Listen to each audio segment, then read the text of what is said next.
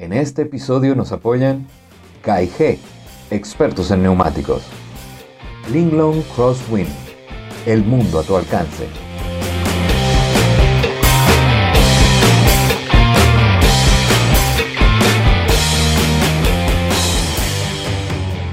Empezamos de, con el pie derecho, de buena manera. Llevo salchicha, o sea, yo estoy armado. Pero Ujú. adivina qué, mi hermano. ¿Y en dónde yo voy a cocinar? Ah. La gente cree que hay que iniciar ya unos ready con casa de campaña en el techo, con, con eh, goma 33, subvenciones. No, señor, o sea, la mejor forma de tú iniciar es ir iniciando. Porque, señores, la gente no se imagina El o sea, trabajo. el trabajo behind que hay Sí. para tú, mi hermano, coordinar un paseo, toda la Sí. logística. Todo ese tipo de información lo ponemos en el. Ujú. Eh, y Ay, pues, hombre. lo- eh, sí,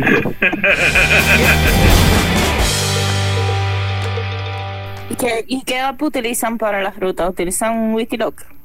Sí, sí, así es. Nosotros normalmente utilizamos Wikiloc. Eh, la idea es que si no conocemos la ruta, vamos a hacer. eh, bueno, normalmente si es un sitio que no conocemos, eh, lo buscamos en Wikiloc. Si no aparece en Wikiloc, buscamos referencia de gente que haya ido para la ruta. Eh, yo la, la- marco también por Google Earth, eh, pero normalmente nosotros nos apoyamos de Wikiloc.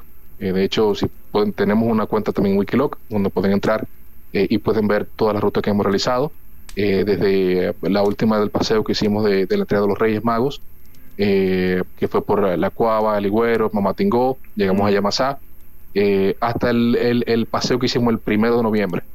Eh, y esto es algo, señores, que la señora, escúcheme, pero yo tengo que decirlo. Nosotros fuimos literalmente el primer grupo en el 2022 en acampar en Valle Nuevo. Epa. O sea, nosotros, lo- sí, para que lo sepa, mi hermano. Es que viejo, volvemos a lo mismo. Valle Nuevo para mí fue el lugar donde yo me enamoré del overlanding. Y, y, y, y Valle Nuevo para mí es loco como místico, viejo. Tiene como tanta historia, tiene y aparte de lo bello. Eh, es y que mi tú no, estás, hermano, exacto, tú no estás en República Dominicana, tú estás Literal, en otro literal. lado que... literal. Entonces, Y un Valle Nuevo, exacto, exacto. Entonces, en Valle Nuevo tú no podías acampar desde el 2020. Ujú. Entonces, eh, o sea, literalmente dos años que no se podía acampar. Y yo loco por ver para allá. Aunque yo hacía mi ruta y cruzaba por allá, pero yo que quería era dormir allá. Eh, y, y nosotros hicimos una ruta que también, dicho de paso, me recomendó Jorge Taboada, Caribe Holanda. Gracias, Jorge, por, por la ruta. Eh, nosotros nos fuimos por, eh, por Asua, Padre Las Casas, Las Lagunas. O sea, nos fuimos literalmente por el sur. Eh, las Lagunas, llegamos a un sitio que se llama El Tetero y por ahí una carretera que se llama Guayabal Constanza, pero no el Guayabal, el Guayabal el, el extremo, sino una ruta que se, una carretera que se llama Gua- Guayabal Constanza, que en realidad no es carretera porque no está apartada, eh, es pura gravilla. Eh, pero la verdad que fue un, es un paseo de 5, 6, 7 horas dando ruedas, sin, sin- si uno se para, evidentemente, puede durar más tiempo. Eh, pero fue una ruta sumamente linda y, y de verdad que nosotros, o sea, contar con una aplicación como Wikiloc, que para los que nos escuchan, que no saben lo que es Wikiloc, es como un Waze, pero del monte. Es, es de verdad, es, eh, eh, es lo mejor que nos pudo haber pasado. Eh, es un trabajo de overlanders para overlanders, no solamente overlanders, sino también para gente que hace hiking, gente que hace bicicleta. Así que si no tiene Wikiloc, le invito a que baje Wikiloc, Sí, es, pague es su básica- celular. es básicamente como tú dices, un Waze del monte, pero es como si Waze y... Y, y, Y Google Earth. No, eh, Waze, Google Earth eh, Oh, y, Trails, todo y- eso y se Wiki- y Wikipedia tuvieran, Exacto. hicieran un, hicieron un trío y salió un muchachito que se llama Wikiloc. es, Exactamente. es más o menos algo así. Más o menos algo así. Porque la- menos las, así. las rutas las va armando la misma gente, la va, o sea, el feed es la misma gente que la va armando y eso es lo que va Sí. haciendo, haciendo, eh, abultando la página o el, Y hay, o el hay programa. muchas apps. Hay muchas apps, pero yo creo que esa es la que, la que el dominicano eligió y dijo, ok, esta es. Y entonces ahí es donde se encuentra, es, es una biblia, ahí se encuentra todo. Sí, sí. Sí, sí, de- definitivamente. Y, y la ventaja es que eh, en esos sitios sabemos que no hay internet, eh, no hay señal, porque son sitios remotos. Eh, tú sabes que uno tiene Waze y no tiene señal, eh, tú no Ujú. partes. Pero con Wikiloc, si tú tienes tu cuenta premium, que son unos 11 dólares o 12 dólares al año, eh, oye, Wikiloc debería estar promocionando este podcast, porque le estamos dando una promoción fuertísima. hay que, hay que, hay que Eh, moverse, hay que moverse. hay, que mover, hay que mover las teclas, pero bueno, Attention Wikiloc. We're waiting for you. exactamente. Entonces, eh, si uno tiene su cuenta premium, pues uno, aunque no tenga señal, igual la ruta sigue marcada y te dice si tú estás en track o no eh, para llegar al sitio. O sea que full, full 100% recomendada. 100% recomendada. Ok. Yep. Qué bien. Bueno, yo tengo una última pregunta. Y que no es, medio, es, solamente- medio, es medio bucapié esa. Sí, Ay, bueno, no ay, tanto. Pero no solamente para Carlos, creo que es para, todo, para todos nosotros. Y es, ¿qué entiendes tú que le hace falta a la comunidad overlanding en nuestro país? Oye, es, es una pregunta bucapié. Oye, yo pensé que era mía tuya, pero me la pusiste difícil aquí. No, pero, pero desde, desde un punto de vista desde un punto de vista constructivo, o sea, tú sabes, Claro, a- claro, claro. aunque le eche un baño de mierda, digo, eh, aunque ¿cómo es? un punto de vista constructivo. No, no, punto de vista constructivo. Esa, esa es la idea, esa es la idea. Sí, ah, bueno, sí, mira, yo, yo entiendo eh, que siempre van a haber puntos de mejoras, siempre va a haber puntos en todo, que no solamente, no solamente en, en la comunidad de Pro de Overlanding, en todo siempre va a haber una oportunidad de mejora. Eh, um, yo no puedo decir que es falta de, de, digamos, eh, hermandad, porque existe una hermandad entre todos los 4x4 y los Proders y Overlanders del país. O sea, si tú, por ejemplo, te encuentras una gente que da, que tiene una goma pinchada, eh, o, o- o simplemente está enchivado, no importa del grupo que tú seas, o, o que tú no seas de ningún grupo, eh, si tú tienes linga y tú tienes grillete, tú te vas para ahí a ayudar a esa persona. O sea que, tú sabes, pero yo entiendo que a la comunidad off-road o overlander del país también le hace falta diversidad eh, para adquirir eh, lo- los, los equipos de overlanding como tal. ¿A qué me, me refiero con esto? Por ejemplo, si tú quieres una casa de campaña, ¿a dónde tú buscas una casa de campaña? Tiene que La gente nada más conoce, Sí. La gente nada más conoce Jumbo. Y en Sí. Jumbo tú lo que vas a encontrar son, son casas de campaña de palito, mi hermano. ¿Tú me entiendes? Entonces, eh, conchale, eh, uno equiparse para el overlanding, aquí todavía no, no hay muchas opciones. O sea que atención a los emprendedores que nos están escuchando, eh, necesitamos una tienda de overlanding donde podamos Pero yo todo. creo que, yo creo que ya el programa, de- ya el programa, ya el programa para la promoción está aquí. El programa para la promoción está aquí, o sea que ya lo único que falta es la Claro, claro, claro, exactamente. Y hay, Pero, hay ya. algunas tiendas, existen algunas tiendas que sí traen productos, pero yo creo que a veces tenemos como que aterrizar un poquito en cuanto a, a precios. A los Porque precios, entiendo a los que precios. esas tiendas tienen unos precios que para algunos de nosotros son inalcanzables. Mientras que vamos a Jumbo y podemos permitirnos lo, lo que traen de, de equipos, que por cierto van mejorando poco a poco mientras se va Sí. expandiendo el, merc- el mercado de El mercado. overlanding. Pero Yep. creo que hay un punto medio que es el que falta. Sí, sí, no, de- definitivamente. Eh, y, y, por ejemplo, aquí en el, país, normalmente la- las opciones que tú encuentras de suspensiones son todas high-end. Son suspensiones, o sea, premium, top. Eh, pero hay otros productos que son más económicos que no necesariamente tú tienes que meterte con una suspensión RB por lo que tú quieres hacer. Para hacer overlanding, tú puedes hacerle un vehículo stock perfectamente. Claro, dependiendo del tipo de, de terreno, quizás necesitas una goma por lo menos todo terreno. Eh, pero hay otro tipo de productos, por ponerte un ejemplo. Eh, los mismos Bilstein, eh, la, la gente de Exterra utiliza mucho la suspensión Bilstein. Yo no sé si la gente, todo el mundo la pide, o no sé dónde la compran, pero aquí yo nada más conozco eh, tiendas que, que digamos, venden la- las tres populares que hay aquí, que son RB, Tomlinson y, y, y Rough Country. Pero una Bilstein donde yo la quiero. O, por ejemplo, un- unos Catres Freedom of Road, que son unos Catres que no son lo último del muñe- muñequito, pero te resuelven. O sea, por Sí. ponerte un ejemplo, los Catres, yo, mi suspensión RB, oye, yo estoy casado con RB. Casado con la marca RB, porque es que tiene calidad de producto.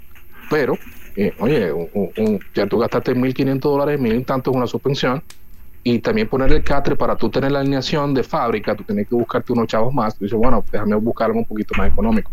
Y yo pedí, mi hermano, yo pedí mi catre por internet, aunque pesaba 20 libras, pero busqué una opción un poquito más económico que me iba a resolver para lo que yo voy a hacer. Eh, ¿Tú me entiendes? Y mira que ese catre, que aunque si quizás no es high-end, no es un icon, tú sabes, eh, pero o un Dobinson, pero es un catre que inclusive gente de, de Estados Unidos que tienen suspensiones durísimas, King Chocks, Ratflow y todo eso, que tienen su- sus reservorios, eh, lo utilizan. Dijo, bueno, si esta gente que son duros y tienen suspensiones de 3 mil dólares, ponen su cátedra de 500 dólares, 400 dólares, pues, pues, déjame ponerlo yo también. Eh, o sea que sí, yo entiendo que en realidad hace falta eh, eso, eso para la comunidad de road Más variedad, diversidad de productos y también quizá un precio un poquito más, más asequible para las personas que quieren adelantarse. Yo entiendo que hay un tema de impuestos, entiendo que hay un tema de peso, porque los, los los artículos del overlanding son todo pesados. O sea, si, o sea, una suspensión, yo no ni sé ni cuánto pesa. Un winche, 100 libras. Eh, tú quieres pedirte un catre, 30 libras. Tú te quieres, tú sabes. Entonces, normalmente los, los artículos de overlanding son todos muy pesados. O sea que también entiendo esa parte, aunque todo se chipe, la mayoría eh, se chipea vía barco, pero hay que buscar un punto medio donde todavía le da una, una facilidad, una una facilidad a los clientes que quizá no todo el mundo cuenta con dos mil dólares para comprar una suspensión, sino que pueda adquirir algo un poquito más económico eh, y de acuerdo a la realidad de República Dominicana. Yo estoy de acuerdo. Estamos de acuerdo. Entonces estamos de acuerdo los tres. Vamos a ver quién, cuál de los tres que va a poner la tienda entonces. Bueno, vamos a ver, vamos a ver. Mira, y, y, tú, te, tengo, te tengo Sí, yo te tengo un ejemplo de algo que yo acabo de pedir, que en realidad me hubiese gustado comprarlo aquí. Aquí, todo el mundo que hace overlanding, que hace su camping, sabe que el agua es un lujo. O sea, si tú te vas para la playa, mi hermano, con esa agua salada y con toda esa arena pegada, compadre, usted quitase esa arena, y más si usted va a hacer camping, y usted quiere fregar o se quiere bañar, usted contar con un agua, o sea, oye, el agua es un lujo. Entonces, tú quieres, digamos, un, por ejemplo, un, un, un, un, uh, tanque, un tinaco, whatever, como le quieren llamar, eh, un road shower, un road tank de eso. Reservorio de agua. Eh, o reservorio de agua, uno de, de, marcas reconocidas, un Yakima, un Waterport, un, whatever. Oye, si tú no tienes 500 dólares, 600 dólares, tú no tienes, mi hermano, una ducha decente. Entonces aquí lo que hace es que, bueno, la gente se entra en YouTube, busca cómo hacer un, un, reservorio de agua con un tubo PVC y se va a la, a, la ferretería y hace su, su reservorio. Eh, tú sabes. Eh, yo particularmente eh, gasté un gasté un dinerito más adicional con, con, con unos, unos, gift cards de Amazon que me regalaron y yo pedí mi waterport. Y oye viejo, yo estoy ansioso por entrenar mi waterport, que tiene también su agua presurizada. Eh, y, nada, al final volvemos al mismo punto de tener esa, esa, esa, esa, esa facilidad, porque al final si no la ponen difícil y no tenemos el dinero, vamos a tener que pedirlo por internet. Y se dejan de ganar el dinero ellos, se lo gana otra gente. Sí, claro. Sí, es así. Yo creo que yo creo que también hay que agregarle a eso que no es tanto un problema de la comunidad en sí, sino que yo estoy viendo que eh, a partir del 2020, ¿no? Que, entramos en pandemia y que ya las personas están buscando estar más eh, en el exterior, disfrutar más de la naturaleza. Estamos viendo eh, como el camping ha tomado mucho auge. Y se han visto como mucha gente que, que tienen fincas, que las están abriendo como para permitir que las personas vayan a acampar a su propiedad.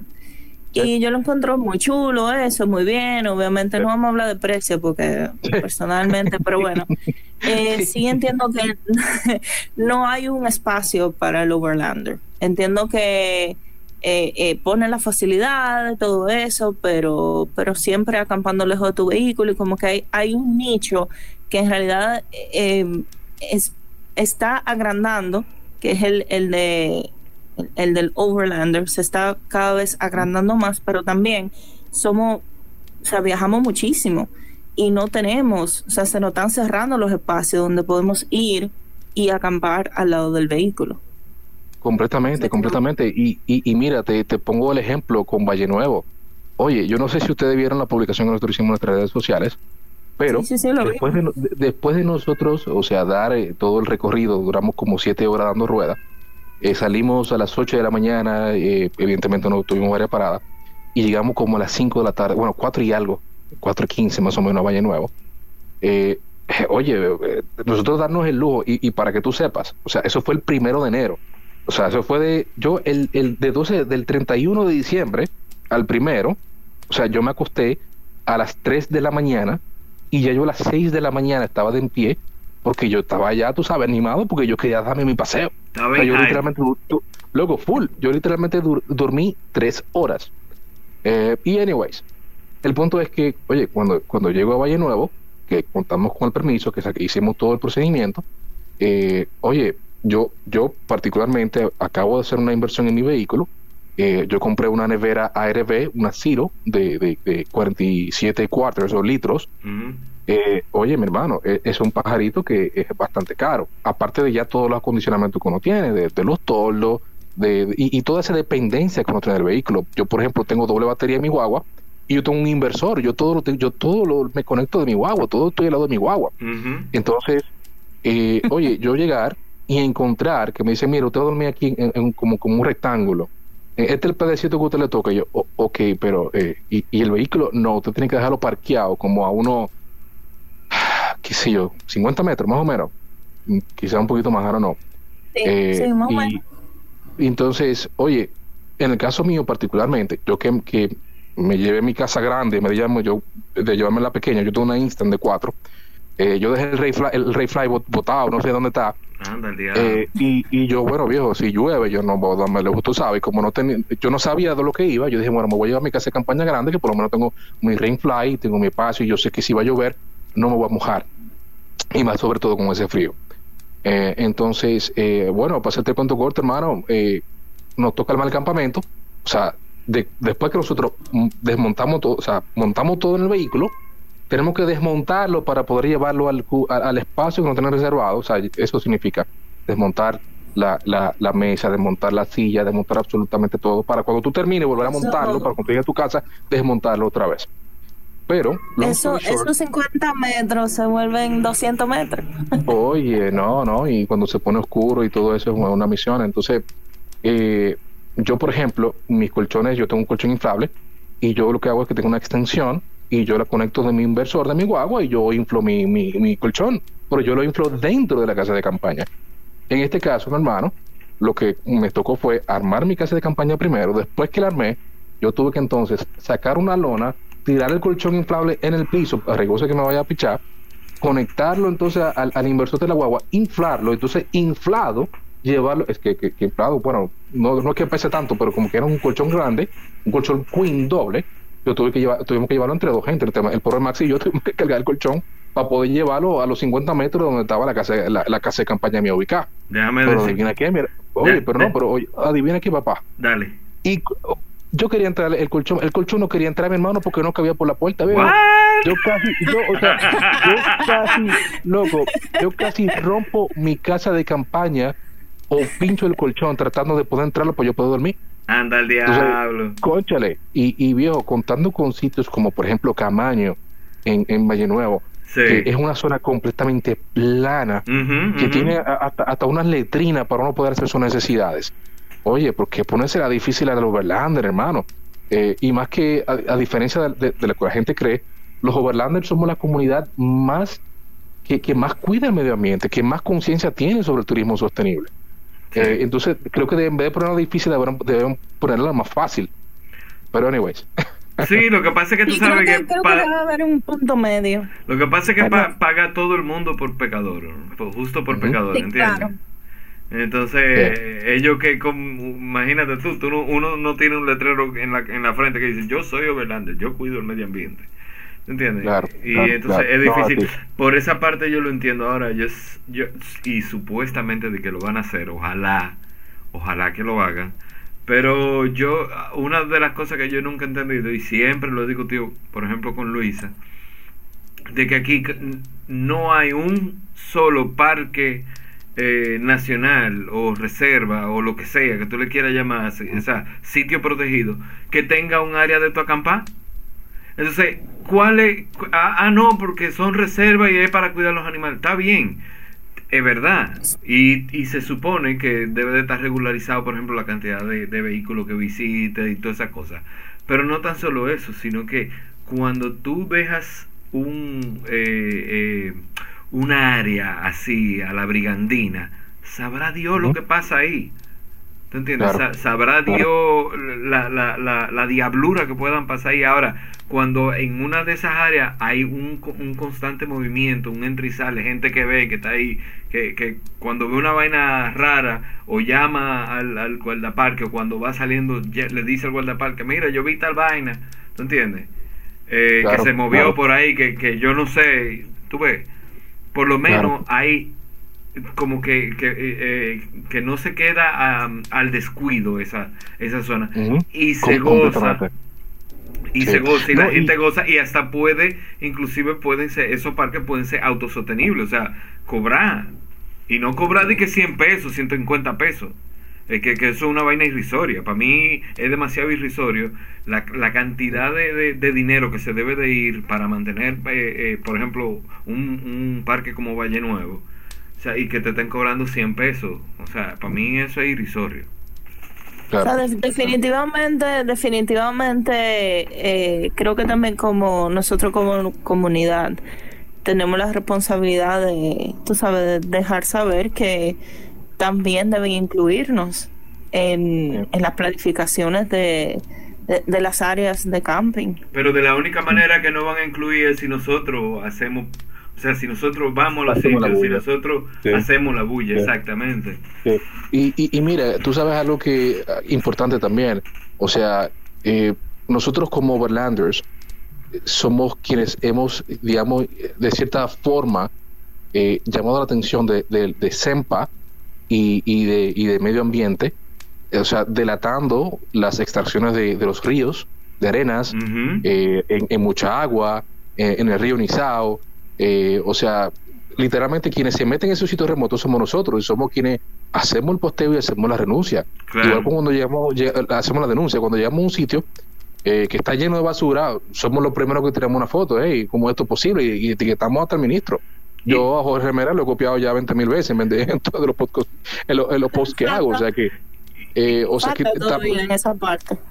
y, de repente y, y de repente ni siquiera tú haciendo una eh, una, eh, ¿cómo se llama esto? Ay Dios, con una denuncia, ni siquiera tú haciendo una denuncia, de repente tú tomaste una foto de que, ay, mira qué montaña más chula, pra, pero resulta que esa montaña tiene un lado pelado, pero tú no te estás dando cuenta, tú lo que te estás dando cuenta es del árbol bonito que está detrás de ti, y tú te tiraste la foto y la foto la subiste a, Instagram, y por mano del diablo le, esa foto le llegó a quien le tiene que llegar y dice, ven acá, pero esta montaña, ¿y por qué esa montaña está así? Exactamente. Mira, ya, indirectamente. sí, sí.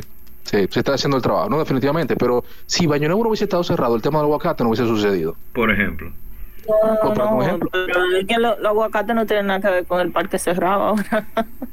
bueno, eh, eh, es, es, parte de, es parte de. Cuando tú eh, preguntas con gente de adentro, o sea, te dicen que hay varios temas y es uno de los temas también que, que, que digamos, traen a colación pero es uno de los factores, entre evidentemente el tema de la, del, cuidado de la biodiversidad, del agua, Valle Nuevo conocido como la madre de las aguas, eh, completamente de acuerdo, completamente de acuerdo, pero eh, si digamos, como dice eh, Dávila, es un, es, un, sitio concurrido, que hay visita, que hay movimiento, cualquier tema que no es correcto que esté sucediendo, se, se, se, va a hacer la denuncia, ¿me entiendes?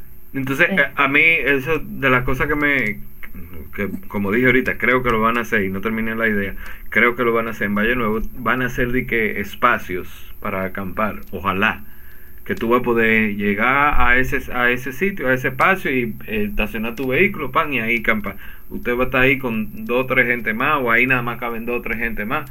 No sé, ojalá que lo hagan así, tipo... claro, porque no es que lo llenen, no es que digan, no, Valle Nuevo, todo el mundo a acampar, no, no, una pequeña área, ¿no? Claro, claro, claro. Es así. Pero bueno, falta, pero ahí vamos porque la comunidad definitivamente está creciendo mucho. Hay mucha gente que tiene ganas de hacer lo que nosotros hacemos y, y nada. No, no, es así y, y de verdad que la pandemia hasta cierto punto fue hasta un catalizador de, eh, del overlanding en el país, eh, porque como estaban cerrados los aeropuertos, ya la gente se dijo, bueno, ¿qué vamos a hacer? Y comenzaron a ver el tema del turismo interno. Eh, y, de verdad que creo que fue un catalizador y ha ayudado bastante también para el crecimiento de, la comunidad en el país. Pero sé que... Sí. Sí, no, no, dale, dale. Iba a decir que yo tengo tanta gente que me dicen, llévame, llévame. Y yo, bueno, no te abasto. estamos en la misma, estamos en la misma. Va- vamos, a tener que, vamos a tener que comprar una, un school bus de eso. Sí, full, full. Cobra por hora. Camper, y, y camperizar el school bus. Conchale, literal, literal. Bueno, pues bueno, estamos llegando al final, pero no podemos terminar esta entrevista sin la trivia personal. Ay, bueno. No, hombre, son cosas de que son fáciles, son fáciles. Ah, ok, ok, ok. No, porque me tiraste una pregunta capciosa ahorita, men, que yo... yo- No, oye, son trivia, sé lo que yo iba a tri- decir. trivia personal, trivia personal, pero al, al Overlander, no al Carlos. Durán que va y se sienta aburrido a una en un banco de que con corbata no, no, a- Cónchale, al Carlos Durán divertido, que le gusta beberse su trago, que le gusta manejar cuatro o cinco horas. Eh, hasta más, hermano, hasta más. Exactamente. Ok, viene, Dale. sale trivia personal. Eh, mi vehículo actual es y cuáles son las modificaciones. Mi vehículo actual es una Toyota Fortuner 2006. Eh, dentro de sus modificaciones tiene eh, suspensiones ARB de 2.5. Eh, adelante tiene un calzo eh, con un leveling kit de 0.75. Am, tiene también un, un bumper de, hierro eh, estilo Viper hecho por 4x4 dominicano.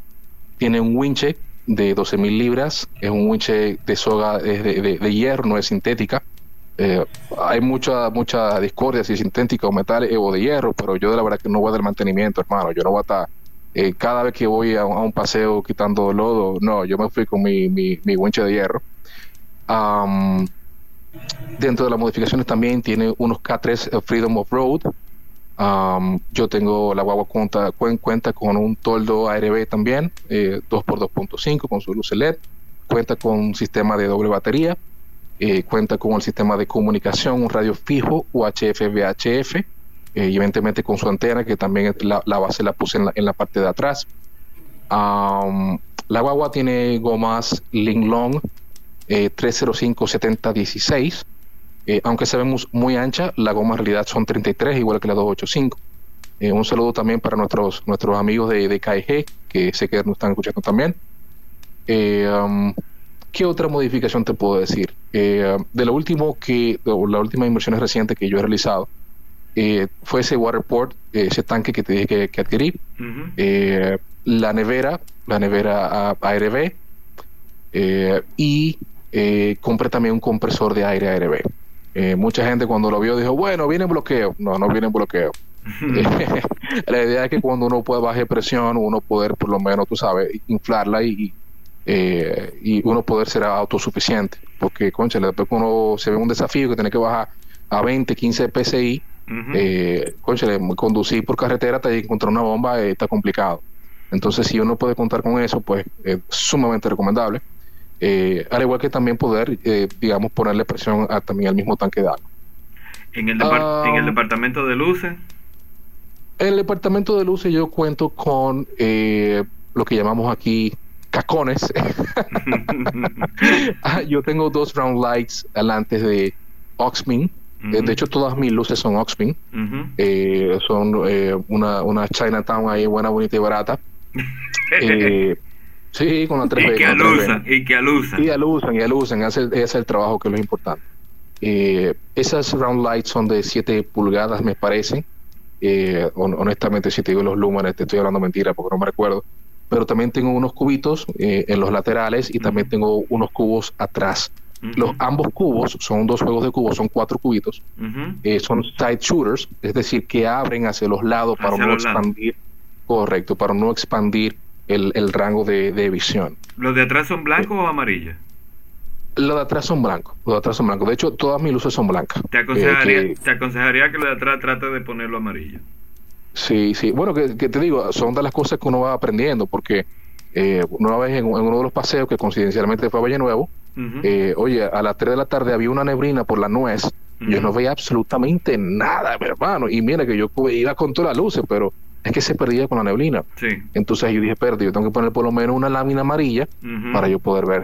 Eh, tú sabes, o sea que son No. de los- de los tips que uno, uno Y- como quiera sigue aprendiendo. Y no tan solo eso, que cuando tú estás en un camino de polvo, las luces blancas casi no se ven. Ahora tú pones una amarilla y las luces amarillas se ven nítidas. Sí. O sea, se, se Sí. ven, se- o sea, Sí. te ven a ti. A lo que me refiero es que te ven a ti. Por eso te digo que las de atrás, si la pones amarilla, es mejor porque así el que viene detrás de ti sabe a qué más o menos, a qué distancia o por dónde tú andas. Si están levantando mucho polvo. sí.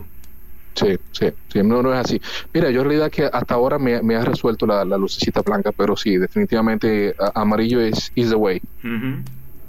Sea que si usted Orlando no está escuchando y va a comprar sus luces, compre luces amarillas, por favor. Y, y, y, y, y como y como bien tú dijiste, Carlos, las la, las luces de, de lo, del, del bonete, que supongo que son la- Sí, eh, la- los cuatro cubitos, los cubitos no son para añadirle más luz hacia adelante, sino para usted poder a- a- abar- abarcar más hacia los lados y poder ver Correcto. que y poder ver en la noche si hay un derricadero, si hay una loma, si hay un, Correcto. un, un badén, si exactamente. Yep. Entonces, eh, abajo, ¿qué tú tienes de protección abajo?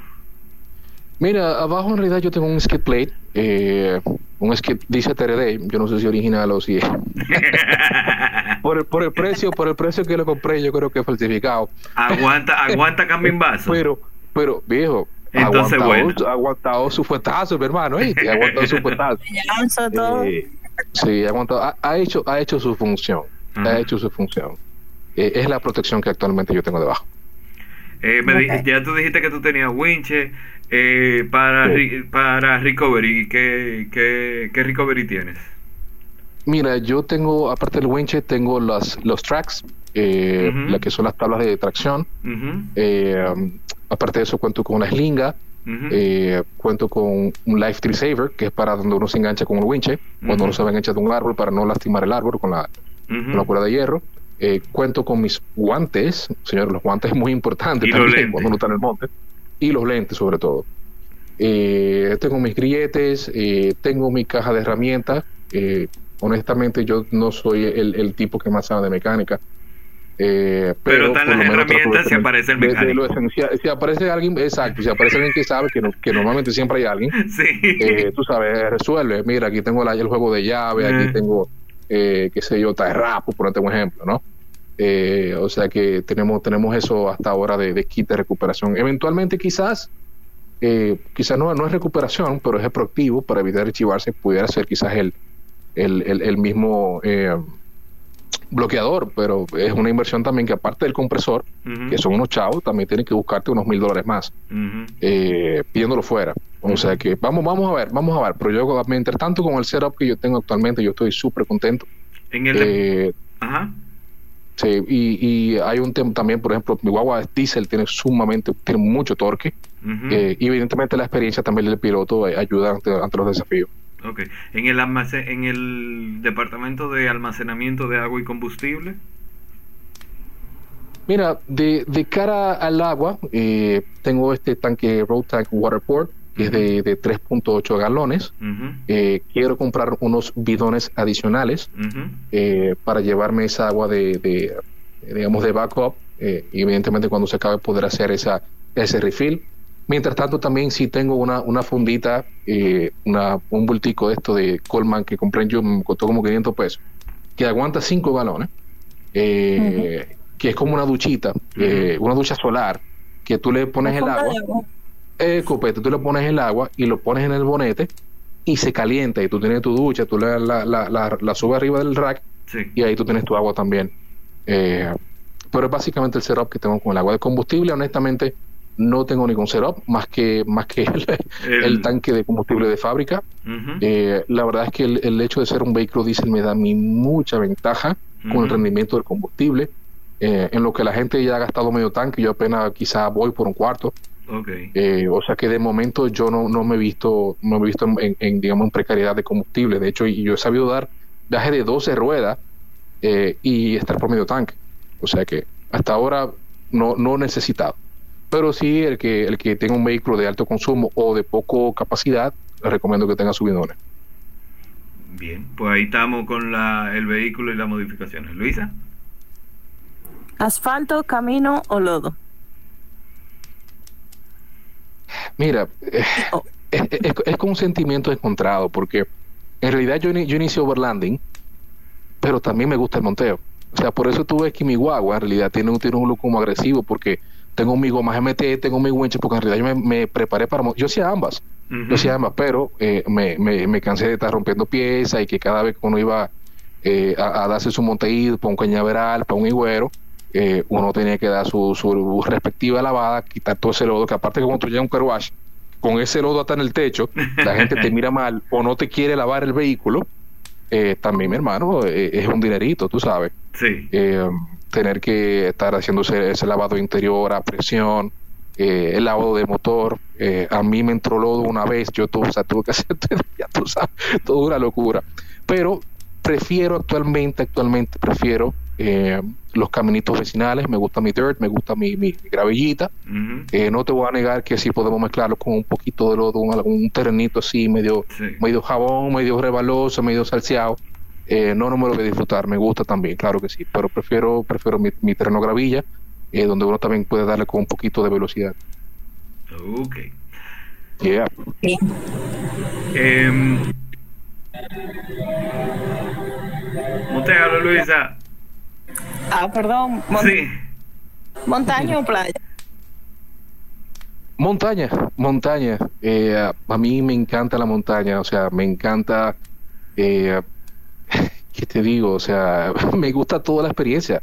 Eh, desde, como le había mencionado en principio, estar en un sitio remoto, no tener señal, poder darse su hotel cinco estrellas, más de cinco estrellas, de mil estrellas, tú Sí. poder hacer tu camping y ver todo eso, o sea, la frescura también de que tú tienes en la montaña, los ríos, yo soy más de río que de playa, eh, o sea que sin duda alguna montaña all the way.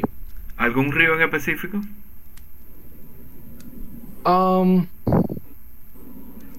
¿Qué te digo? O sea, en realidad a, a mí, mi hermano, no importa cuál sea el río. A mí el río me encanta. Ok, ok. Eh, y, y- mira, te puedo decir, por ejemplo, el río Yuna, que el río Yuna es grandísimo, que tú llegas desde Bonao, tú llegas casi a Samaná, tiene el río Yuna, eh, pero tiene uno, unos espacios ahí en Bonao que nos da yo uno, vi- unos masajes. Yo vi, Sí, dale, yo, yo vi una, una, un, que de hecho, no, no creo que no, no hemos hablado de eso.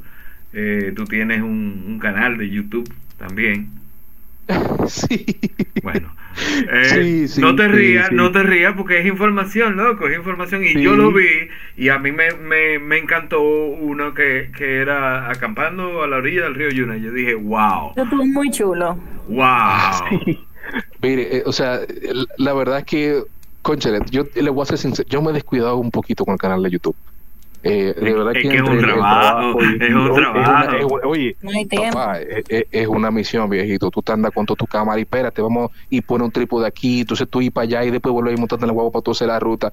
Eh, oye, eh, es, es una misión. Pero si supieras que uno de mis sueños es poder eh, tener un canal de YouTube o, o un can- o inclusive hasta un, un- un programa en la televisión Ujú. eh, algo, algo, algo terminado, ¿tú me entiendes? Con sus drones, con, su, eh, con sus cámaras, un equipo de cámara especial para documentar todo. Eh, oye, eso sería, y, y poder mostrar lo que es República Dominicana y lo que es el overlanding como tal. Pues tenemos, que fue, tenemos, ah, tenemos, que, digamos- tenemos que sentarnos a hablar. Ah, vamos, vamos, vamos a sentarnos, vamos a sentarnos. Ese, ese, eso, esa en realidad fue mi, mi visión cuando yo creé el canal de YouTube. Eh, um, pero sí, ese, ese, ese, ese paseíto del, del que dicho sea de paso, ustedes no lo saben, pero eh, ese, ese camping eh, de que fue al lado de- del- del- del río Yuna, Eh, en realidad fue en plena tormenta. Había una tormenta y nosotros no sabíamos. Nosotros nos enteramos que la tormenta iba, iba, iba en dirección hacia Bonao para el norte cuando estábamos allá. Ahí mi madre. Eh, sí, full. Sí. estamos li- literalmente al lado del río y preocupados por si el río subía, tú supiste. sí, Eh, claro. pero Y más los la ríos de Bonao, que son tan, tan Sí. Traicionero. impredecibles. No, es que Sí, todos los ríos son traicioneros. Y tú nunca sabes cuando hay un dique natural eh, puesto por allá, más río arriba, ¿entiendes? Ese es el Claro. problema No, de los sí, ríos. claro, pero que en Bonao eso es una cosa increíble en Bonao. Sí, sí, no, no es así. Y mira, eh, o sea, literalmente nosotros, o sea, llegamos y, llegamos, llegamos secos, pero cuando llegamos comenzó a llover, llueve, llueve, llueve, llueve, llueve. Entonces al final ah. porque abrimos, abrimos, abrimos dos toldos y entre el medio pusimos como una lona eh, para quizá como a- acampar el campamento, la zona de, de por lo menos para no estar seco. Eh, pero viejo, todo eso era un lodazal, eso era mi hermano, un lodo, A mí como me encanta el lodo, a mí, a mí me dio 3 con 15, más que uno estaba al lado del río, que uno entraba y se bañaba. Eh, estaba un poquito sucio, pero eh, mientras tanto por lo menos no podía resolver. pero en ese paseo, oye hermano, hubo uno de los miembros que, nos acompañaba, de los amigos que nos acompañaba, que fue con una casa de campaña que le habían prestado a mi hermano y oye papá, resulta que estaba pichada mi hermano y oye, la mujer embarazada, papá y llovió pila, me pila, pila, y le entró toda esa agua adentro. Y o sea, al final él tuvo que literalmente dormir en la casa de, en, su agua. Él cogió su agua, acotó sus colchones, eh, acotó los, los, asientos y puso su colchón ahí, mi hermano, y durmió como un príncipe. Oye, ahora que tú mencionas eso, eso es algo típico que tú no te imaginas lo frecuente que es eso le prestan una casa de campaña a una persona y casi siempre esa casa de campaña tiene problemas. O sea, eso es una cosa increíble y es en todos los grupos, en todo, oye, donde quiera que haya una persona que le presta una casa de campaña tiene problemas. no, no es así, es así. Entonces en ese paseo también andamos con perritos y, y, en ese lodo tú supiste, ¿verdad? Mm. Eh, los perritos corriendo se subían encima de uno, se subían en la silla, en la mesa, y mi hermano estaba todo marcado con la patica del perrito lleno de lodo. ya tú sabes. Pero te voy a decir algo. Con todo y con, y con todo y todo, o sea, yo la pasé súper bien y, y, y, y, no sé ustedes, pero eh, dormir con el sonido de la lluvia cayendo en esa tela de la casa de campaña. No, eso no tiene precio. No, hay nada más relajante que ese sonido. Siempre y cuando la lluvia no cruce de la casa de campaña para adentro. Exactamente. Ahora, de caerme a mí un aguacero, yo prefiero que sea en playa. ¿Por qué? Porque la playa es menos frío cuando... Ah eh, cuando cae agua y también como que como que no molesta tanto cuando es en, en loma. Aparte de que no es lo mismo arena mojada que lodo. Ya. Eh, bueno, quitando quitando, quitando eh, Valle Nuevo, ¿cuál es el sitio que más disfruta visitar? Vamos a eliminar Valle Nuevo, pues ya sabemos que Valle Nuevo es 1A. Pero quitando Valle Nuevo del, de la lista, ¿cuál sería el, siguiente? Wow, wow. Mira. Chan, chan, chan. Chan, chan, chan, chan, Yo, eh, es que tú sabes que en realidad también uno, aparte de, digamos, de, de, no solo visitar el sitio, sino también la experiencia que tú vives en el sitio y con quienes tú vas en el sitio, tú sabes. Sí, claro. Eso como que, como que es lo que marca en realidad lo, lo trascendental de ese sitio, tú sabes. Eh, a mí particularmente, quizás no es un, no un sitio como tal, pero una de las rutas que más a mí me gusta es lo cacao, presa de Higüey y Sabana Larga.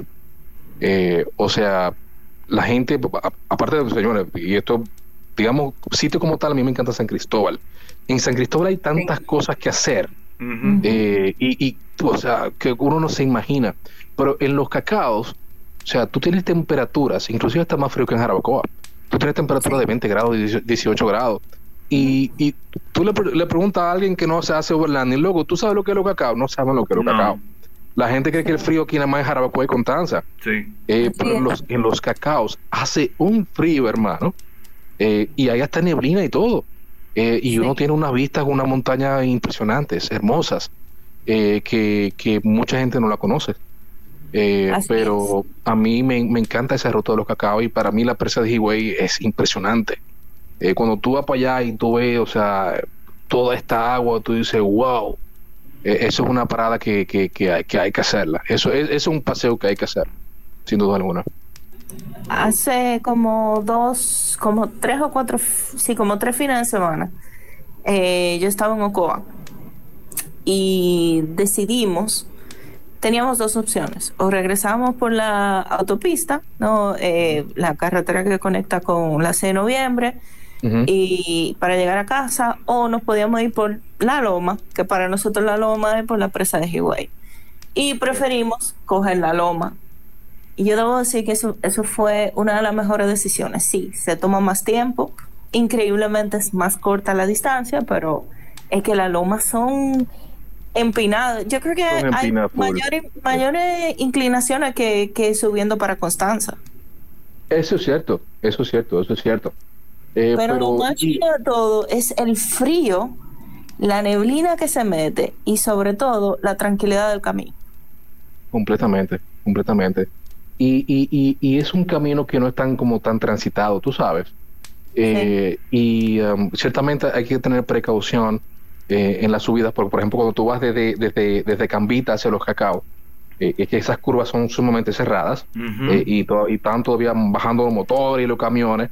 Uno tiene que subir con precaución. Yo tengo, tengo una, una sirena, una alarma. A mí la verdad que es un ruido ambiental, pero lamentablemente cuando uno va subiendo, mi hermano, eh, yo voy y yo pongo hago mi pa, pa, pa, y yo, señores, voy de camino, I'm, sorry, porque es que es sumamente cerrado, viejo. Y hay que, que más rápido. La comunicación eh, entre lomas es tocar bocinas en las curvas. Exactamente, exactamente, es así. Pero de verdad que, eh, o sea, y, fíjate que no tiene ninguna complejidad del camino. El camino, o sea, es, es, es literalmente subir loma pero tú no tienes ninguna de que, que la tengo poner 4x4, que, que si, ¿tú me entiendes? Totalmente asfaltado. Eh, he asfaltado full, pero es que es tan lindo el paisaje. Precioso. Eh, y, y, oye, uno lo disfruta. O sea, yo tengo un colmado en los cacaos, que ahora mismo no tengo el nombre. Cada vez que yo voy para allá, yo me paro en ese colmado y yo voy al baño. Porque mi hermano, yo ese baño tiene una vista, mi hermano, que sentarse en ese trono, eso es lo mejor que hay. O sentarse en ese trono a las 8 de la mañana, mi hermano, con un café, compadre, eso es lo mejor que hay. Eh, sí, loco. Y, y mira, yo.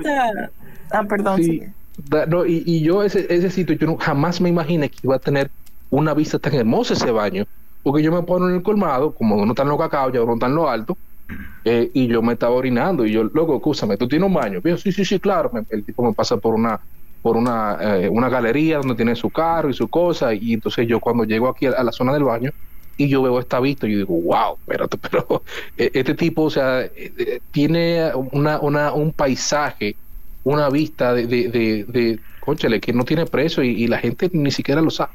Como dice, Fíjate que lo vamos a tener en el baño. Yo no creo que lo vaya a hacer checha para el baño, pero. Eso, es lo que se, eh, oye. eso es lo que se llama una cagada por todo lo alto. literalmente. literalmente. Eh, entonces, bueno, dijiste la ruta, pero omitiste el sitio. No, no, no te viene a la mente un sitio que te guste, que te, que te, que, hermano, es que, viejo, es que, es que, es que, es que, a mí me gusta todo, A mí me gusta, o sea, es que mira, es que yo te puedo decir Valle Nuevo y después está todo lo demás. Ok, eh, no hay manera de ganar a Valle Nuevo. no, mira, y hay, hay sitios, digamos, que, que, por ejemplo, todavía a mí me, me, queda por conocer. Yo no he hecho la Sierra de Bauruco. Uh. Yo estoy loco por hacerla. A mí me han hablado también de la Sierra de Bauruco, que es como otro Valle Nuevo, eh, quizás con, con, no, no con, con eh, un, frío eh, mojado, eh, seco, un frío más seco. ajá.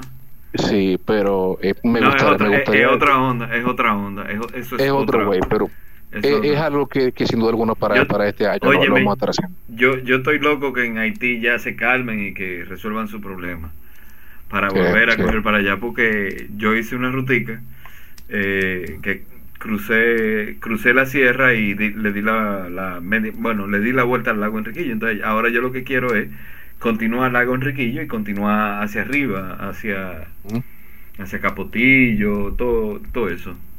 Capotillo y, hacia el monumento salir por, salir por de Jabón y ya por Montecristi exactamente. Wow, o sea, tú, tú, ok wow sur a norte full.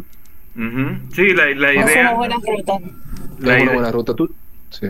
la idea es eso es como como continuar entonces, porque ya yo me fui de Montecristi, eh, de hecho fue ahora en, este diciembre, me fui de, de, Montecristi hasta, hasta Cabarete. Eh, y entonces como ir empalmando, ir empalmando y empalmando para tratar de dibujar la isla entera. Ese, esa es mi, mi, mi intención. Y no es hacerla eh, de, que, de que en 11 días porque es una es, es, una travesía como, como lo hicieron los muchachos. Aperísimo a mí me hubiese a mí me hubiese gustado de hecho eh, Jorge me, me, me, me dijo en, en, varias ocasiones coño pero anímate anímate sobre todo por el asunto de que yo podía ir a documentar tuve pero la verdad es que no no pude no, no pude lograrlo.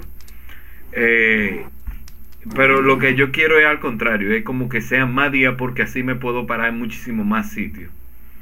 Sí, Sí, tú sabes que una de las cosas que eh, estamos planeando y nos gustaría hacer es hacer esas como expediciones, lo llamamos expedición RD, uh nosotros le, le, le, llamamos expedición Quisqueya.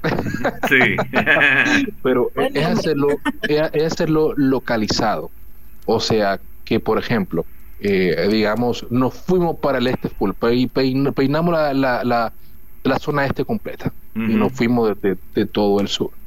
Eh, que si Boca Chica, que si Romana, que si Higüey, que si la otra banda, que si Punta Cana, que si fuimos para Miche, que después, tú sabes, es, como, como hacer un overlanding por los diferentes spots y sitios de eh, y, atractivos turísticos y ríos y, saltos de esas diferentes zonas, pero como focalizado a una zona particular. Eh, porque en realidad, digamos, hacerlo una semana, en realidad son muchos sitios, pero, mi hermano, no es por nada, pero usted está armando y desarmando por, por cada, cada 8 horas, 12 horas, viejo, mira, eso es un trote. Ese, ahí, es que está, ahí es que está el truco. Eh, la ruta no te debe durar más de 5 horas. 5 horas ya es, una exageración. Tiene que ser entre 4, entre de 4 a 5 horas. Entre 4 y 5 horas la ruta no te puede durar del punto de, del punto 1 al punto 2, no te puede durar más de ahí, porque si no te explota, o sea, tú manejaste muchísimo, empujaste, empujaste muchísimo, muy bien, pero óyeme, llegas a explotar. lleva, bastante logística, porque solamente tú pensar que el área que menos te ofrece en realidad en cuanto a chulería, o sea, sitios chulos, no que no los hay, ¿eh? pero el área que menos te ofrece es el este. Pero cuando tú empiezas, que tú coja la y papel y tú empiezas a numerar los sitios. Tú dices, ¿cómo yo voy a lograr todo esto en ese tiempo? Sí, es difícil. No, y, y, y, como entre el medio, por los lados de Vallaguana, por, por, tú sabes, por los lados, o sea, hay muchísimas cosas, muchísimos saltos eh, y, muchísimos lugares que visitar. Eh, pero sí, por eso yo, yo quizá veo algo un poquito más focalizado por área para uno poder disfrutarlo. Sí. Eh, tú sabes, y, poder no, no, no estar recorriendo muchos tramos y después estar recogiendo y después al mando y después recogiendo al mando, sino focalizado un día en tal provincia, un día en tal provincia y después seguimos así sucesivamente. Pero sí, te confieso que, que, que, me gustaría, me gustaría eh, para ese, ese paseo, me gustaría tener una casa de campaña de techo. Eh, porque señores, la ventaja que te da tener una casa de campaña de techo, o sea, aparte que tú el alma en 30 segundos, eh, oye, eso, eso es el final, hermano, eso es el final. Sumamente cómoda, tiene más brisa, no te entran alimañas o te entran menos alimañas. Eh, oye, es una ventaja full. Bueno, Carlos, no es ningún secreto para nadie aquí en, en, el, en el podcast, pero yo aprendí a dormir en hamaca y eso es una chulería. no tener que armar casa de campaña y desarmar de campaña o que el piso se te moje cuando yo vivo es un éxito, es un palo. Así que yo imagino que un rooftop tent tiene que ser la gloria. No, lo último de los muñequitos, lo último. ¿Tú sabes cuándo fue que dije, wow, yo necesito un rooftop tent? Oye, yo tengo un, amigo y miembro que se llama, eh, bueno, decimos Bisono, bueno, ustedes lo conocieron ahí en el paseo de, de, la Murcia de Valdezia. Sí. Eh, un día yo estoy, yo estoy en Jarabacoa, yo me voy a versión Poppy, eh, mi, esposa cumplía años y alquilamos una, una, eh, una casa en Jarabacoa. Y el tipo me dice, papá, ¿qué tenemos? Y yo, mi hermano, yo estoy en Jarabacoa, dale para acá. Y yo estoy un poquito limitado de espacio, pero le buscamos la vuelta. Y él me dijo, ¿tú tienes parqueo? Sí, olvídate. Y yo, ok, dale. Cuando el tipo llega, mi hermano, o sea que, oye, llegó con la, porque yo no había con la casa en campaña, cuando el tipo llega con la casa de campaña montada en el techo, que abre, se acomoda en el parquillo, yo digo, wow, o sea, el tipo se abrió literalmente como un beta, viejo. Abrió su casa de campaña, abrió el toldo, le abrió su baúl, porque entonces también tiene el sistema de gavetica, porque también tiene la nevera, tiene, oye, yo dije, wow, este es el setup.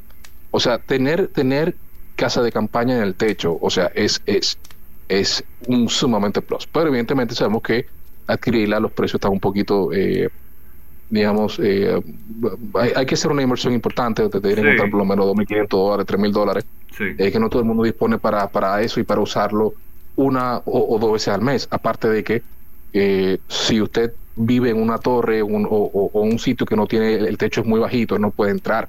Usted si ya tiene, si su agua está alta, usted dice entra a Ágora, o entra a Plaza Central, o, entra a, Diamond, Entonces no me imagino uno tiene con esa casa de campaña en el techo, tiene que estar quitando y, y, y, poniendo, tú sabes, y aparte que eso pesa pila. Pero si tú le vas a dar el uso que, que, que amerita, oye, excelente inversión, excelente inversión. A mí, a mí de, la, de, la, de la casa de campaña de techo, el, mi único inconveniente, y es porque eh, el por qué yo como que nunca me he dicho, ay sí, ese sería mi, ese sería mi gol, es que ¿Y qué pasa el día que tú tengas que salir huyendo de noche? ¿Cómo así? ¿Es más fácil desarmar? Claro, es más fácil. Eso, no, eso más, más, fácil, más, fácil, más fácil para mí es dejar la casa de campaña ahí y arrancar. Si es urgente. Si es urgente. No, te, te, estoy hablando de una urgencia, o sea, una ah, bueno, bueno, bueno. Si, no, no, no. Si es una urgencia, claro, tú la dejas botar y te fuiste. No, en este caso tú perdiste, perdiste tu tiempo, perdiste por lo menos dos, dos o tres minutos de, de, tiempo, full, completamente, completamente. Sí. Es así, es así. Pero tú tampoco tienes que cerrarla, eh, o sea, no tienes que dejarla de fábrica. So, con tal de tú cerrarle por lo menos eh, eh, medio zipper o un cuarto de zipper, tú arrancaste ya. ¿Cómo que? ¿Cómo? ¿Cuarto de zipper? Ah, ok, ya, ya te entendí. Tú dices de, de, que sea nada más, de que cerrar y ponerle dos claps, dos, dos, dos clips. Porque para salir huyendo, ¿no?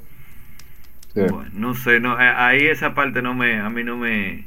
No ha llegado todavía, no, ha llegado todavía. No me convence todavía, ¿no? Yo tengo ese, ese siempre tengo, cuando uno está en esos sitios, uno nunca sabe en qué momento tiene que agarrar y abrigar de, eh, eh, de una hora para ahorita.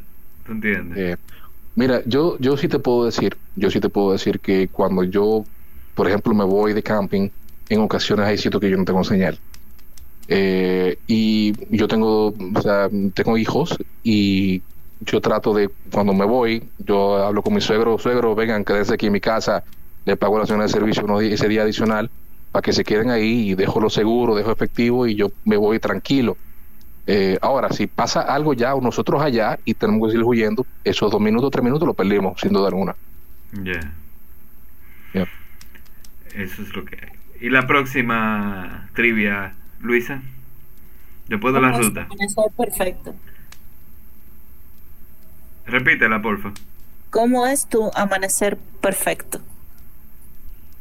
Mi amanecer perfecto, eh, bueno, mi amanecer perfecto eh, yo te diría que es eh, levantándome eh, de mi casa, de, mi cama inflable dentro de mi casa de campaña, sin duda alguna abrir ese zipper y, ya ver a la, gente, tú sabes, la gente cómo se está levantando, que está todavía hablando como bajito y y está, la, preparadera, un, tuve uno por un lado que está subiendo un café y el otro por el otro lado está haciendo un chocolate caliente en olla. Eh, para mí ese es el amanecer perfecto. Para mí, de, verdad que eso, eso no tiene precio. No importa que sea en la playa, no importa que sea en la montaña. Eh, tú salir y, ver ese, ese ambiente, ver la gente eh, relajada, ver la gente disfrutando. y ese, ese, ese olor a café o, al que le gusta el chocolate, o ese, ese chocolate caliente, no tiene precio. Yo cuando vamos a los sitios fríos hacemos, hacemos los dos, hacemos chocolate y café. Eh, saludos a Jeffrey Agüero, que hace el mejor chocolate de la bolita del mundo. eh, ¿Cómo te encanta? imagínate aquí, ¿verdad?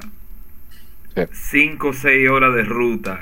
Una ruta que los paisajes, wow, y cada vez que tú doblas una, una curva, wow, y que sé yo qué, pero ya llegaste a tu destino, ¿verdad? ¿Cómo te encanta terminar ese día? ¿Cómo, ese día ya de Cherry on Top? ¿Cómo termina? Miren, yo el día debe cerrar con una fogata y cuento de terror. E, esa, es la forma, la mejor forma de terminar el día. te, cuento que te cuento que en el último camping, eh, aparte de eso, también comenzó a llover y los cuentos estaban tan buenos que nos pusimos debajo de los toldos aún lloviendo y todo abrigado porque la temperatura estaba como a 10 grados Celsius. Y seguimos haciendo los cuentos de terror. Eh, y yo me enteré, porque yo no sabía, que tú sabes que siempre habla la gente de los campos que, eh, las brujas se chupan a los niños, tú sabes. Y yo, y, yo me pregunté, ¿y por dónde las brujas chupan a los niños? Bueno. Sí, porque, tú sabes, y entonces me enteré que la- las brujas chupan a los niños por el ombligo. Por el ombligo, sí. Yo no me sabía eso, pero eh, siempre bueno, de verdad que la mejor forma de terminar el día es, es sin duda alguna, eh, uno en la fogata, eh, con su marshmallow, su chocolate, con su romo, con su cerveza, con lo que sea que usted beba y está haciendo cuentos de terror. Eh, o cualquier o hasta chiste, ¿no? Eh, o sea, ese momento como de intimidad, eh, como que ya, ya, ya, ya no, no, no está el Carlos durante el trabajo, ya no está el David, el Sebastián, el, el Dávila de, de la oficina, ya no Ujú. está la Luisa de, tú sabes, eh, o sea, so- somos todos Overlander disfrutando del momento, estamos en un momento de intimidad. Eh, Es estamos el todos full, full, exactamente, full literal, estamos todos en pijama y cosas, o sea que full, es así, es así, eso, eso no, tanto, eso no, no, no tiene precio, eso no tiene precio. Muy bien. Bueno. Pues aquí terminó la trivia y con eso ya eh, las últimas dos preguntas que son muy, muy básicas. ¿A quién te gustaría escuchar en nuestro próximo episodio? Mira, es una, es una excelente pregunta. Eh, yo creo que hay tantos movimientos de, de overlanders en, en- el país en la que esta comunidad sigue creciendo, Eh, pero uno de, los, uno de los grupos que a mí me gustaría, eh, sin duda que usted entrevistara, es la Romana 4x4 Off-Road.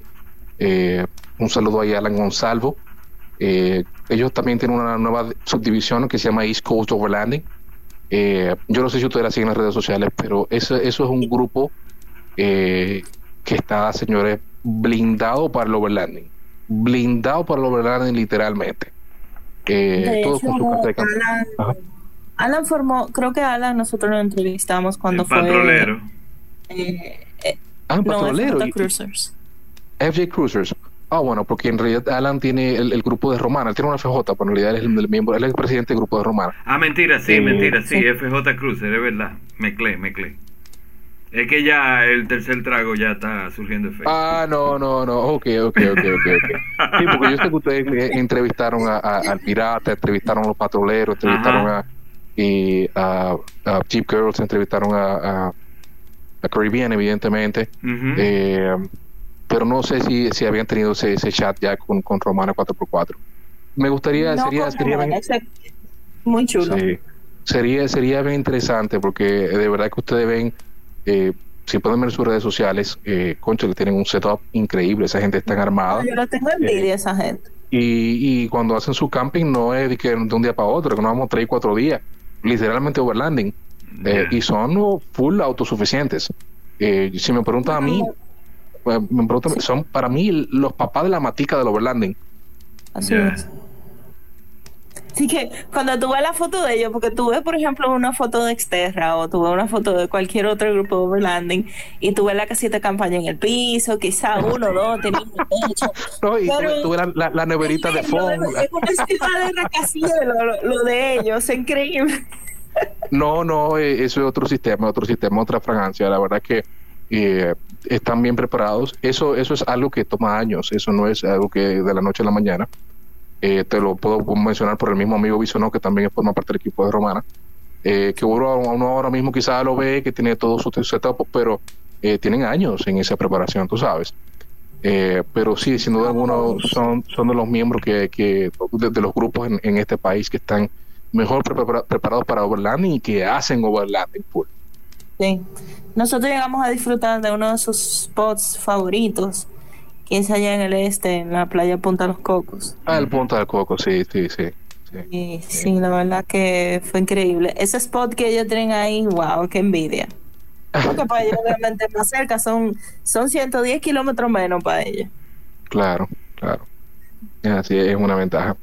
Otro, otro grupo que quizás eh, creo que es interesante eh, eh, entrevistar, no es que los demás no lo sean, eh, no me malinterprete, no me malinterprete, eh, pero también lo- el- la tropa off-road. Um, la tropa off-road, aparte de ser grupo también, ellos realizan actividades, ellos, de hecho son los organizadores del Rally Independencia. Eh, no sé si lo siguen en las redes sociales también, pero hacen unas producciones muy buenas para de, la documentación de los paseos que ellos hacen. Ellos tienen su, su, su grabación, ellos realizan una grabación de calidad y bien editadas. Pero, again, ellos también, aparte de ser grupo, también realizan esas actividades como el Real Independencia que se acaba de realizar. y, y, la verdad que he escuchado muchas cosas positivas sobre la organización y eso, eso es muy importante. Y, o sea, hacer un paseo de 20 gente es una misión. Yo no me imagino hacer un rally con 100, 200 vehículos y, no solamente que tú vas, eh, digamos, de un sitio a un sitio B. En, este caso tú tienes dos y tres días, eh, como ellos lo hicieron, que fueron de Constanza a San Juan, de San Juan a Barahona, Barahona, Pedernal. Entonces, oye, eso es toda una logística que, oye, de verdad que ver cómo, escuchar cómo esa gente se prepararon para eso, eh, sería bien interesante. ¿Y qué tema te interesaría escuchar? Um, mira, yo entiendo que en realidad eh, el trabajo que ustedes vienen haciendo de documentar primero que es el, overlanding, hay mucha confusión sobre lo que es overlanding, eh, lo que es monteo, lo que es 4x4 en general. Eh, yo creo que esos son temas que vale la pena seguir tocando y sobre todo también la preparación para hacer overlanding. Eh, hay un mito de que la gente para estar haciendo overlanding necesita suspensión y goma 33. Entonces, cuando tú le dices a una gente, ok, ¿cuánto cuesta una suspensión? 1.500 dólares. ¿Cuánto cuesta una goma? 1.000 dólares. Y tú dices, bueno, espérate, nada más para yo iniciar, tengo que meterme 2.500 dólares, pero no es así. Pero tú hacer overlanding, tú no necesitas nada de eso. Claro, preferiblemente si tú, si tú lo tienes. Y también va a depender de la ruta. Evidentemente hay sitios que si tú estás en condición de stock, no cuenta con unas alturas y con una buena goma no va a poder ir. Eh, o puedes ir a sabiendo de que te puedes enchivar, pero que si tú cuentas con tu equipo de recuperación, quizás te puedas recuperar, pero vas a trazar el paseo y la logística. Eh, pero en realidad para, para, los sitios que nosotros visitamos que se mueve y por ponerte un ejemplo, para ir para mucha agua, eso que son paseos de un día, para ir para los positos anizados, para tú ir para Playa Derrumbado, para tú ir para el mismo Valle Nuevo. Eh, o sea, tú no necesitas tener eh, suspensiones ni goma 33. ¿no? Correcto. Entonces, creo que, creo que hay todavía mucho mito alrededor de qué se necesita para entrar y de también cómo preparar el vehículo, que creo que son unos temas importantes que ustedes deben, deben abordar. Eh, una de las cosas aquí también de la que menos se habla es el disc breather. Eh, poca gente sabe lo que es el disc breather. Eh, y la gente cree que con snorkel ya el, ya el vehículo está preparado y ya ya el vehículo anfibio puede cruzar puede cruzar río hasta, hasta por el techo pero mi hermano usted tiene otro componente que están muchísimo primero que la toma de aire como el alternador como la computadora que se te va a mojar. ¿Tú me entiendes? O inclusive ni siquiera me voy a la computadora en el entrenador, me voy, me voy a los mismos diferenciales, que eso es lo primero que se va a mojar. Sí. entonces, cuando tú eh, pasas ya caliente, tú tienes tiempo dando rueda caliente y pasas por ese río con una temperatura más fría, ya uh, el diferencial absorbe esa agua y te mezcla esa agua con el aceite, ahí mismo añade el diferencial.